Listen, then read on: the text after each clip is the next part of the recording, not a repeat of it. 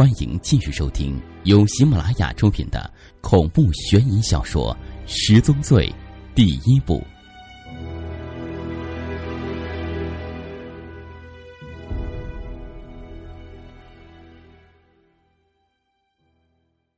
流水已经冰封，这是韩愈制造的河流。冰封的河面之下，残存的旧日颜色完整的保存，也开始一点点的腐烂。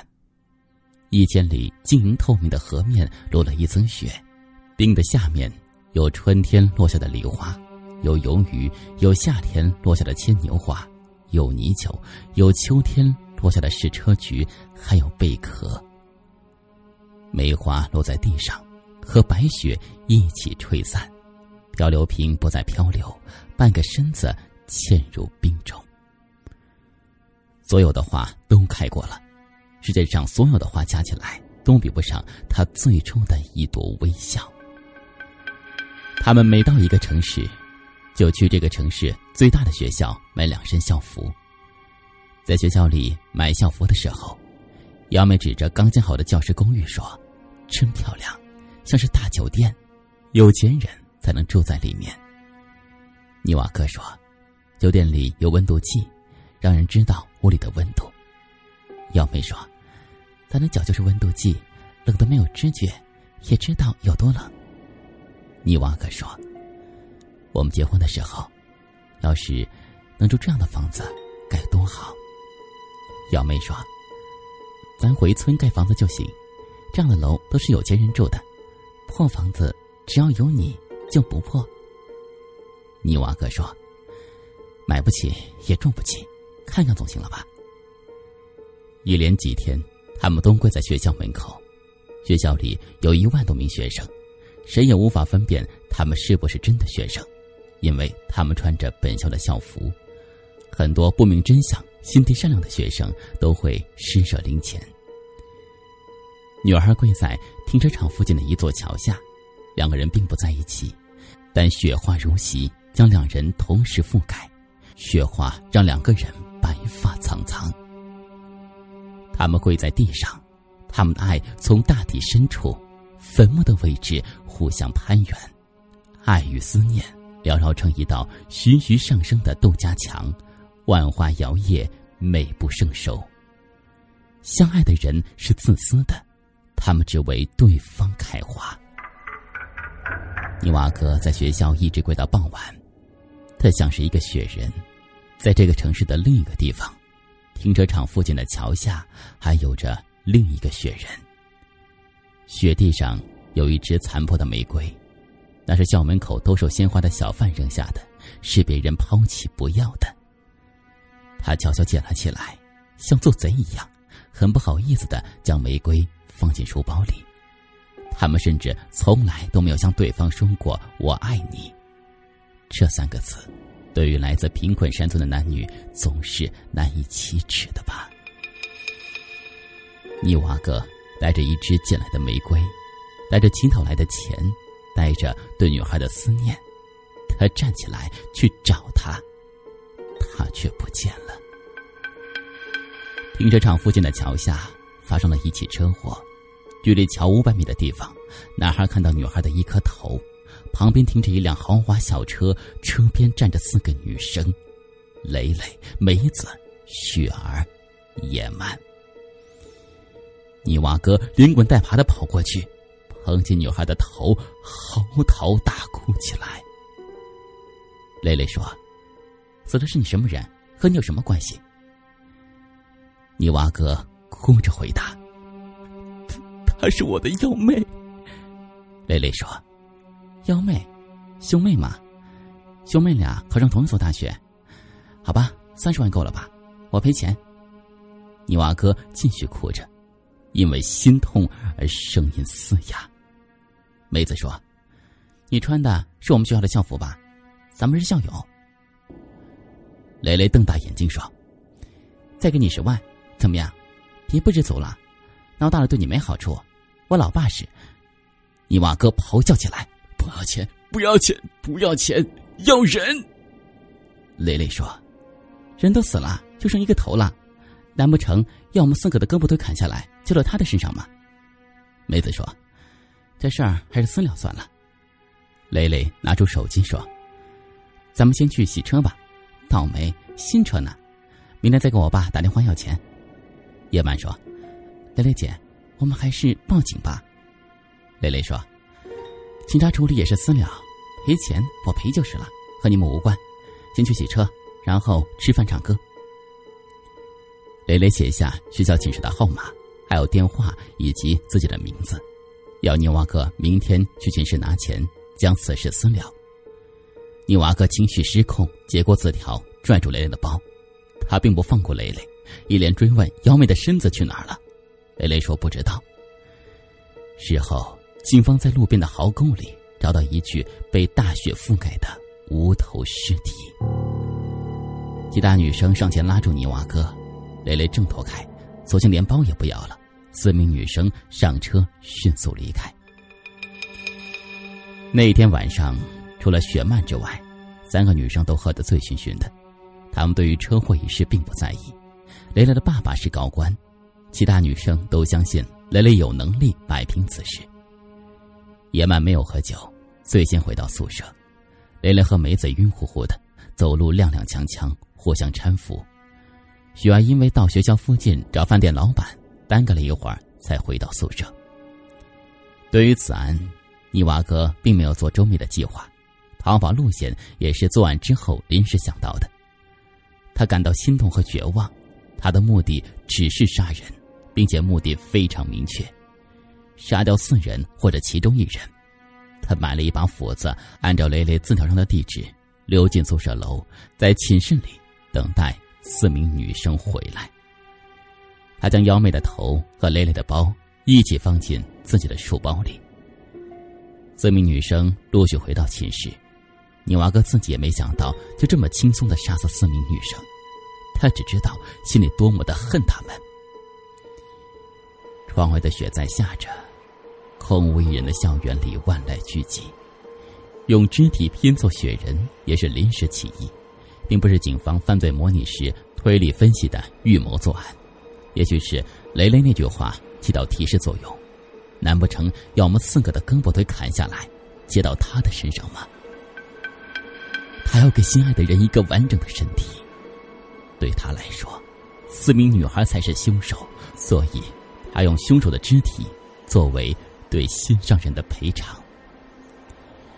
雪人的头颅看着教师公寓，那是两个乞丐很想住进去的地方。买粽子的人。从来都不知道什么是猎造，建造高档商务楼的民工住的是工棚。他们一直在流浪，他们乞讨，他们也想有一个家。警方特殊影像研究室以及省厅的画像专家，根据监控录像和两名举报人的描述，做出了凶手画像。全市警力联合出动，展开搜捕。几天之后，在学校附近的一个简陋出租房里，将泥娃哥抓获。在出租屋里发现了凶器，一把带血的斧头，还有蕾蕾的包，以及一只残缺的玫瑰。泥瓦哥告诉特案组，他想等到春天的时候，一个人再去以前一起跪着的地方，跪着讨钱。特案组询问一些作案细节，泥娃哥供述，他杀人之后。从三楼厕所的通气窗口跳到楼下雪堆里，跳下去之前，他没有看到蕾蕾从寝室爬出来，也没有看到小妖。梁教授和学生会的干部将一万元赏金给了小妖。素梅说：“既然现在案子破了，有件事也不妨告诉你，你知道阿娇的 QQ 网名叫什么吗？”小妖紧张的摇了摇头：“呃，不知道。”素梅说：“小妖。”梁教授对小妖说：“你梦游的时候，那三分钟究竟干了什么？没有人知道。不过，小妖惊恐的答道：‘不过什什么呀？’梁教授说：‘你梦游回来，从凶杀现场回到宿舍，你的室友看到你。本故事由喜马拉雅制作播出。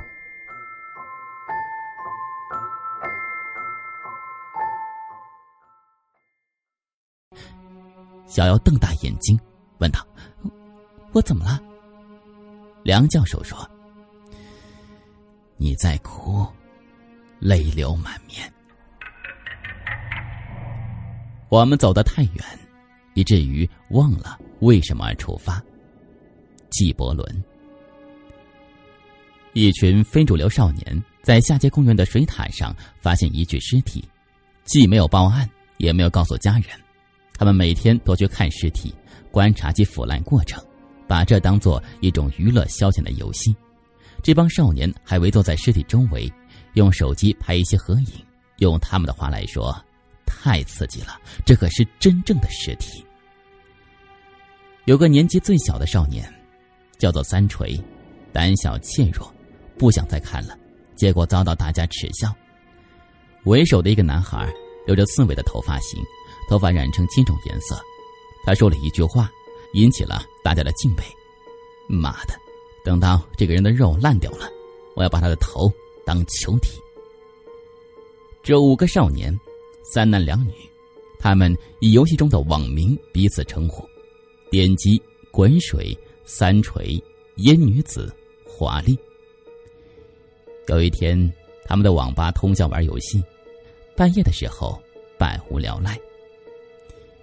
点击对三锤说：“这男子，如果你现在感觉看到死人，我就把衣服给你。”华丽说：“别去公园，胆小鬼。”滚水说：“还有本少爷仓库里的刀也给你。”野女子说：“三老公，你要是敢去，记得和死鬼拍张合影回来。”这衣服和刀指的是游戏中的虚拟装备，看来对三锤诱惑力很大。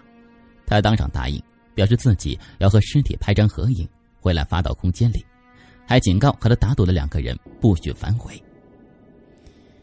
当时是午夜一点，外面下着雨，街上空无一人。三锤淋着雨就去了公园。半个小时之后。三锤给电机发了一条短信。我看到水塔上那个死人站起来了。公安部特案组办公室，窗外大雨哗哗。白景玉拿着几张照片进来，发给特案组成员。照片上的少年都穿着奇装异服，留着怪异的发型，眼神中透露出叛逆和颓废。他们围在一具高度腐败的尸体周围，姿势各异。其中一个少年竖起中指，另一个少年手指伸成枪状，对着尸体。两个少女坐在地上，瞪大眼睛，嘟着小嘴，手指伸成剪刀状。华龙说：“我怎么有一种狠狠揍他们一顿的感觉啊？这几个人是人是鬼啊？”白金玉说：“照片上有个鬼脸，仔细看看。”毛展将照片倒过来看，右下角浮现着一个苍白的、很模糊的鬼脸，有一种说不出的诡异。苏梅说：“估计是相机闪光灯反射的别的物体形成的鬼脸图案。”白景玉说：“没有闪光灯，这照片是用手机拍的。”梁教授说：“拍照的是谁呀？”白景玉说：“那孩子。”吓得精神失常了，现在医院里。拍照的少年就是三锤。那天午夜，他和朋友打赌去了公园，后来就再也没有回来。没有人知道他在公园里看到了什么。第二天清晨，朋友发现他倒在家中，全身抽搐，口吐白沫。三锤的父亲是个出租车司机，平日都是夜里开车，他刚好回来。把三锤送到医院里，然后拨打幺幺零报了警。医生说，三锤身体无碍，只是精神受到刺激，并引发了羊癫疯发作，因为过度惊吓变得精神恍惚。警方随后做了大量走访调查，那个公园的水塔很高，塔顶更是隐蔽，平时也没什么人上来，是一个合适的抛尸场所。在没有尸体的情况之下，法医进行了尸检。从三锤拍下的照片上可以看到，死者为男性，头部有致命伤，因系他杀死亡。尸体已经生蛆了，头部密密麻麻爬满了蛆，有的蛆甚至从眼睛和嘴巴里钻了出来，看上去非常恶心恐怖。从蛆虫长度和当地气象部门的温度统计，可以推断出死亡时间为七天左右。一个出色的法医也是昆虫学家，《洗冤集录》中记载，宋慈利用苍蝇寻找一把杀过人的镰刀。从而找到了凶器的主人。《时代》杂志评选出百年大案纪实中，美国昆虫学家杰姆·韦布在野外一具尸体上发现死去的苍蝇，推断死者死于中毒。后来破获了美国历史上臭名昭著的乡村餐馆杀人案。照片中的水塔上那具男尸，背部有尸斑，这说明尸体被移动过。因为一个人死后仰面躺着，尸斑才会出现在背部。几张照片上尸体姿势各异，甚至还要盘腿打坐，背靠着一摞砖头的姿势。警方讯问那几个非主流少年之后，得知他们确实翻动过尸体，还用石头砸过尸体的头部，再加上头部已经生蛆，只从照片上无法判断死者死于何种凶器。警方讯问三锤时，三锤表现的非常恐惧不安，他用颤抖的语气不停的重复着一句话：“死人站起来了，鬼。”那几个非主流少年，三锤、点击、滚水、烟女子、华丽，都收到一条莫名其妙的短信。七天之内，杀死你们！当地警方联合电信部门查出这个号码的主人，正是水塔上那具男尸，一个包工头，名叫金奎，几天前失踪。白景玉说：“一个死人怎么可能发短信呢？”梁教授说：“这个案子有意思。”白景玉说。鬼要杀人，这则骇人听闻的消息迅速在当地传开，人心惶惶。尸体又不见了，一个孩子吓疯了。他们都收到威胁短信，当地四街公安局束手无策，请求咱们特案组协助调查。素梅说：“日本有部恐怖片叫《午夜凶铃》，凡是看到一盘录像带的人都会接到一个神秘电话，然后在七天内死亡。看来，照片上这几个少年在劫难逃。”包展说：“我们只有七天时间，七天后很可能再次发生命案。”华龙说：“走，出发吧，去捉鬼。”道士捉鬼需要桃木剑，警察捉鬼也需要一些特别的装备。白景玉表示，上一个案件特案组成功破获，已经名震全国，无论是上级领导还是下级各地警局，都对特案组期望非常高。这一次只许成功，不许失败。白金玉让助手拎进来四个密码箱，特案组成员打开之后，每个人都是眼前一亮。华龙的箱子里装着一套最先进的警用枪械装备：九二式九毫米手枪、网枪、八八式狙击枪、多功能警用匕首、催泪瓦斯、搏击手套、防恐面罩、战术腰带、攀援装置等。华龙问炮战：“你箱子里放的什么呀？”侦破小说吗。包斩的密码箱里是一些高科技刑侦工具，有的甚至是特工装备：警用无线影音侦搜仪、隔墙窃听器、猫眼窥孔、狼眼手电、激光夜视观测仪、针孔摄像机、追踪定位戒指、手表式数码相机等。苏梅的箱子里放着一台迷彩色的笔记本电脑。华龙说。你的小本本能打游戏吗？呃，我能无线上网吗？素梅说：“菜鸟，这台电脑是军方和中科院联合研制的最新科技产品，内置卫星信号接收装置，完全 Linux 系统，开放源程序。你可以在北冰洋的冰层下面玩网络游戏，因为它还有防水功能。”华龙又问梁教授：“梁叔，你的箱子里什么呀？给我们看看呗。”梁教授笑而不语，合上密码箱。素梅说：“我们该出发了，拎起你那野蛮人的箱子。华龙说：“那你的呢？”素梅说：“科技之箱。”您刚才听到的是《紫金故事系列之十宗罪》第一部第五集。想了解更多详情，请关注新浪微博“有声的紫金”以及喜马拉雅认证账号。